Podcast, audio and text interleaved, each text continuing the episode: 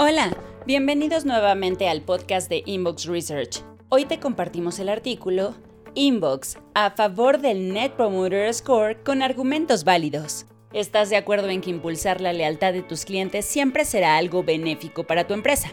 Existe una amplia variedad de herramientas para lograrlo y el Net Promoter Score es una de ellas. En Inbox Research hemos comprobado que es la ideal para conocer la lealtad de los clientes y con ellos la experiencia que viven con la marca. Muchos de los ejecutivos buscan una herramienta simple que puedan sumar a su marca y con ello aumentar sus ventas. Por lo general, el corte cuantitativo los hace propensos a buscar un indicador con el que puedan controlar los niveles de lealtad de sus clientes. No hace falta tener un doctorado para comprender por qué las empresas necesitan más clientes que los recomienden que clientes que las critiquen. ¿Por qué recurrir al NPS? Aquí algunos argumentos a favor. Es una herramienta simple y sencilla de usar. Es una de las mayores cualidades con las que el NPS, Net Promoter Score, encontró su lugar y eco, pues también es fácil de comprender, se basa en un concepto simple y hace fácil la adopción a todo nivel organizacional. Si se requiere cambiar el foco hacia la centralidad en el cliente, emprender un cambio organizacional puede convertirse en una tarea colosal que requiere reunir a colaboradores acostumbrados a trabajar separados. Aún existen profesionales que ignoran cuál es el impacto de sus acciones con los clientes, de ahí que sea atrayente la promesa de obtener una métrica que permita reunir a colaboradores de distintas áreas por un objetivo común, un lenguaje común para la gestión. Otra de las ventajas del Net Promoter Score es que proporciona un lenguaje común en la organización. La agrupación de los puntajes en detractores, pasivos y promotores simplifica las discusiones internas, alejándose de la jerga técnica estadística a la que muchos, a veces, son ajenos. Es muy valioso para tu empresa obtener una definición estándar de lo que debe ser la centralidad en el cliente, asumida como válida quienes pertenecen a diferentes áreas y a la alta dirección. Consideran que, muchas veces, el NPS simplifica la discusión.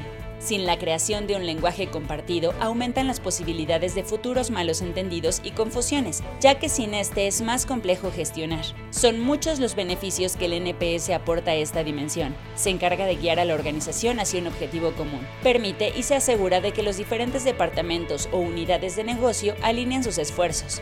Dota de consistencia las conversaciones internas. Facilita la construcción de una cultura centrada en el cliente. Ayuda a generar, filtrar y seleccionar propuestas ayuda a los equipos a enfocar sus esfuerzos, aporta objetividad y directrices, capacidad para comparar resultados. Conforme se ha difundido el uso del NPS a nivel mundial, surge otra faceta que incrementa su atractivo, ya que ofrece oportunidades para armar estudios comparativos o benchmarks.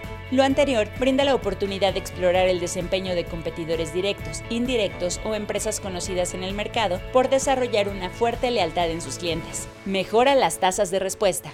Las bajas tasas de respuesta de las encuestas son quizás uno de los problemas más graves que enfrenta este método de investigación, ya que afectan de forma directa la integridad del resultado. La mayoría de las encuestas suelen enfrentar la falta de respuestas. Por consiguiente, la muestra en la que se basan las estimaciones no es la misma que se seleccionó originalmente. Y cuanto más baja es la tasa de respuesta, mayor suele ser la diferencia. La ausencia de respuesta puede variar enormemente, de ahí la importancia de mantener una medición constante.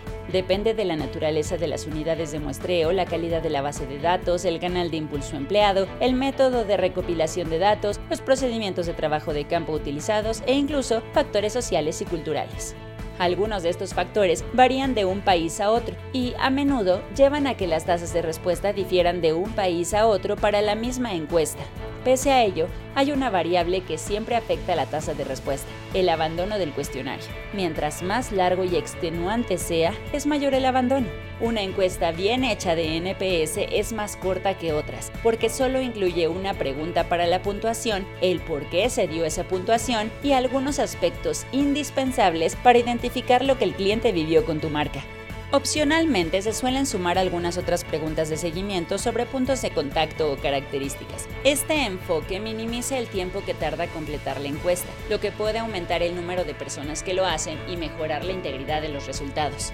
Al final de cuentas, eres tú quien determinará lo que más le conviene a tu empresa. Nosotros lo único que te podemos asegurar es que en Inbox Research te podemos respaldar en todo momento para la planeación, implementación y ejecución de proyectos NPS transaccional y relacional.